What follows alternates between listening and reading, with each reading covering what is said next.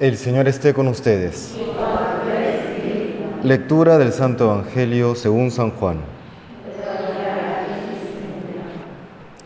En aquel tiempo muchos judíos que habían venido a casa de María, al ver lo que había hecho Jesús, creyeron en él.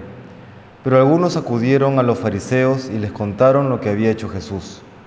Los sumos sacerdotes y los fariseos convocaron el Sanedrín y dijeron, ¿qué hacemos?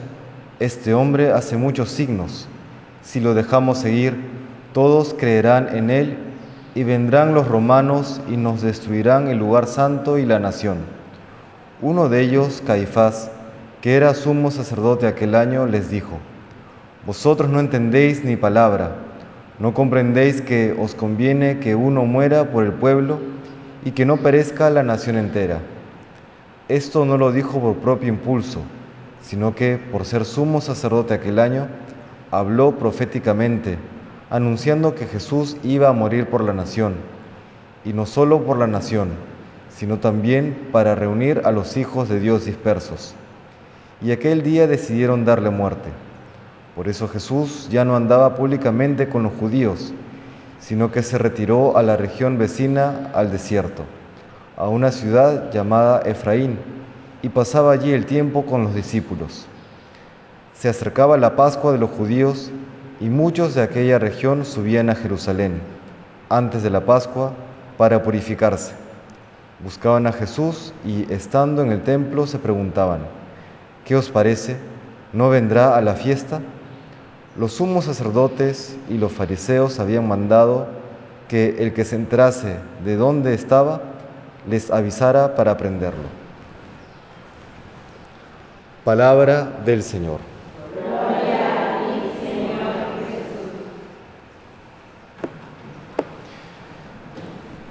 Ya es el relato previo al inicio de la pasión del Señor.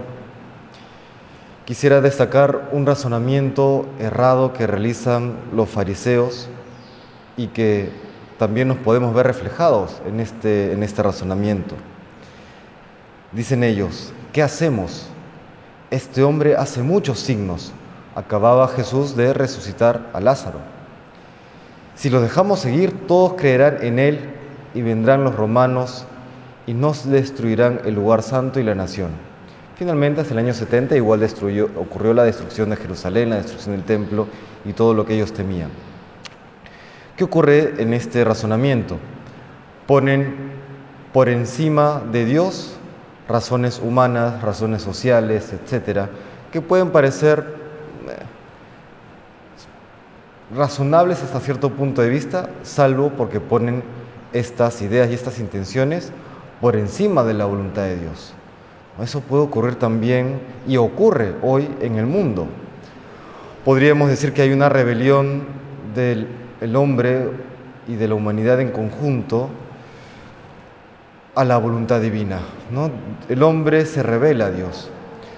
Y quisiera destacar dos polos. Por un lado, por ejemplo, la ideología de género, que el Papa emérito Benedicto XVI lo calificaba como la última rebelión de la criatura a Dios, porque se rechaza la naturaleza dada por Dios, se rechaza la naturaleza sexuada, se rechaza la naturaleza eh, del ser humano por imponer unas propias ideas, una propia percepción subjetiva, que no digo que, que haya una culpa absoluta en aquellos que promueven esta ideología, hay mucha confusión y hay mucha manipulación también, pero al, hecho en sí mismo y aquellos que lo viven es la rebelión del individuo, de la persona individual a la voluntad divina, el rechazo de la propia naturaleza, del propio don que Dios nos ha dado en la sexualidad. Y por otro lado también está ya a nivel colectivo, por ejemplo, todas las consecuencias del humanismo ateo, todos aquellos sistemas políticos y sociales que descartan a Dios, como el comunismo, como el, fascismo, que pone a Dios, ambos ponen a Dios en algún nivel, pero finalmente ponen al, ser humano por encima, al sistema o al Estado por encima de Dios. Y ya conocemos las consecuencias devastadoras en la historia de haber propuesto estos sistemas políticos, económicos y sociales ateos. ¿no? Cuánto sufrimiento ha ocurrido en el hombre. Y es que cuando el ser humano se pone a, sí mismo primero al margen de Dios, sufrimos todos, sufrimos todos. Y más bien cuando ponemos a Dios primero, que poner a Dios primero luego implica también que Dios eleva al hombre, le da plenitud, pues entonces todos encontramos alegría y paz.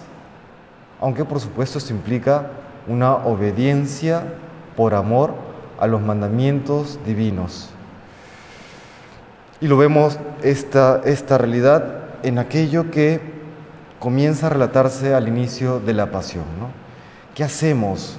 ¿Nos van a destruir la nación si dejamos que este hombre que hace signos divinos, que hace milagros, que habla como ninguno, siga vivo?